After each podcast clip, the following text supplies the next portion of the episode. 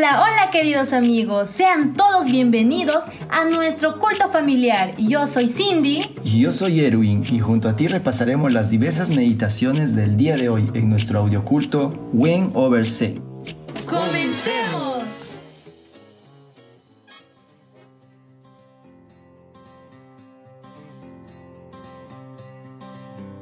Hola amigos, buenos días para todos.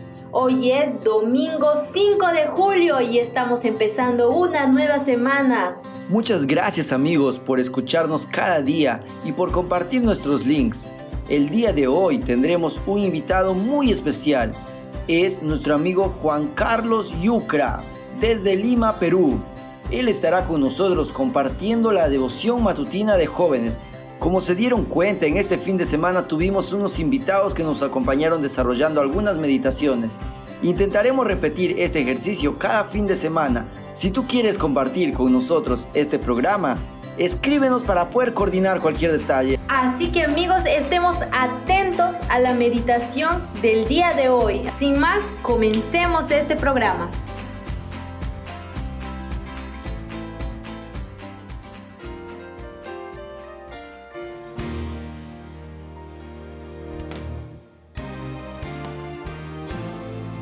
Proverbios 4. Beneficios de la sabiduría.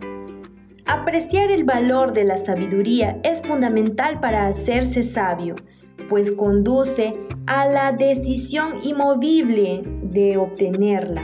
En los versículos 8, 9 y 10 podemos ver enumeraciones de los resultados de adquirir sabiduría. La obediencia a Dios trae larga vida. En el versículo 23 menciona que la mente debe de estar protegida con más cuidado, porque la experiencia de nuestra vida comienza con nuestros pensamientos. En este capítulo nos dice que nos apartemos del mal y nos dediquemos a ser personas honradas. Para finalizar con este proverbio, voy a leer el versículo 26 y 27, que dice, Examina la senda que siguen tus pies y sean rectos todos tus caminos. No te desvíes a la derecha ni a la izquierda. Aparta tu pie del mal. Este versículo es bien claro, queridos amigos. Cuando nos dice examina las sendas, Salomón nos pide reflexionar sobre nuestras conductas y nuestras acciones que estamos teniendo frente a la vida. Es fácil identificar si nuestro camino está siendo el correcto. Solo tenemos que callar nuestro yo y dejar que nuestra conciencia, que no es otra sino la voz del Espíritu Santo, nos hable muy claro. No nos desviemos del camino de Dios. Es cierto que el camino es estrecho y muy difícil, pero no olvidemos el gran destino que nos tiene preparado este camino. Así que amigo, mantengamos atentos nuestros ojos y si en algún momento nos desviamos, volvamos de inmediato al camino de Dios.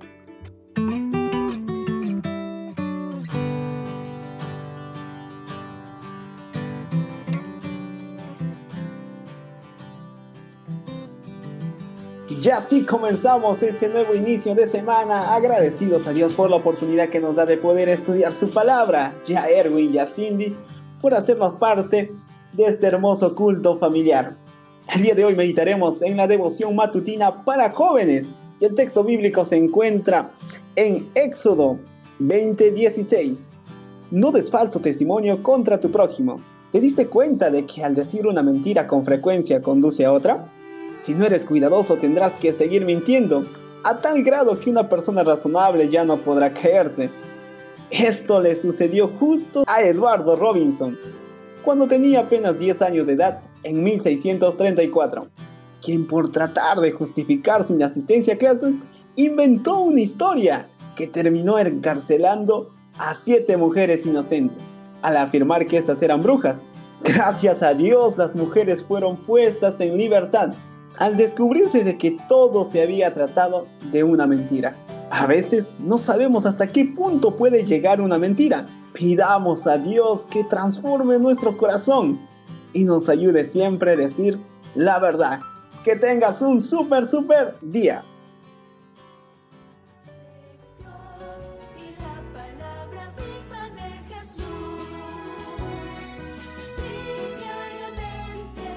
La lección de escuela sabática del día de hoy lleva por título Los testigos menos pensados. La historia de hoy nos hace reflexionar en la vida del endemoniado Gadareno. Recordemos un poco la situación. Jesús y sus discípulos llegaron a la orilla de Decápolis y un hombre endemoniado vino a su encuentro y gritaba cosas contra Jesús y todo el mundo le tenía miedo y nadie lo podía contener. Pero Jesús lo transformó de manera milagrosa y enseguida este hombre estaba en su sano juicio, hablando con Jesús y los discípulos. Es hermoso escuchar historias de transformación en personas que tenían todo perdido, pero Dios hizo un cambio en su corazón y los convirtió en ciudadanos del reino de los cielos. La esencia del Evangelio es restaurar personas destruidas por el pecado y traerlas al estado inicial de cómo Cristo las creó. Todos nosotros somos pecadores y necesitamos en la misma medida de la gracia de Dios.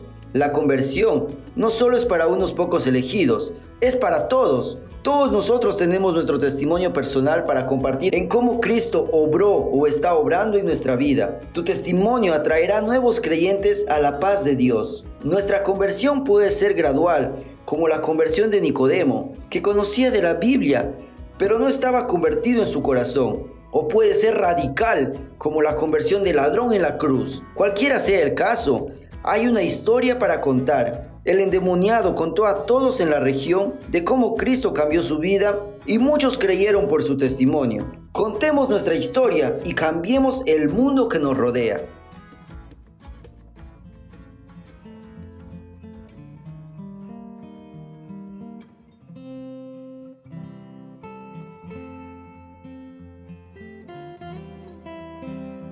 Padre nuestro que estás en el cielo, querido Dios, Muchas gracias porque sabemos que estás con nosotros. Sabemos que tú nos entregaste tu gracia y que nosotros tenemos que contar las maravillas que tú haces en nuestra vida.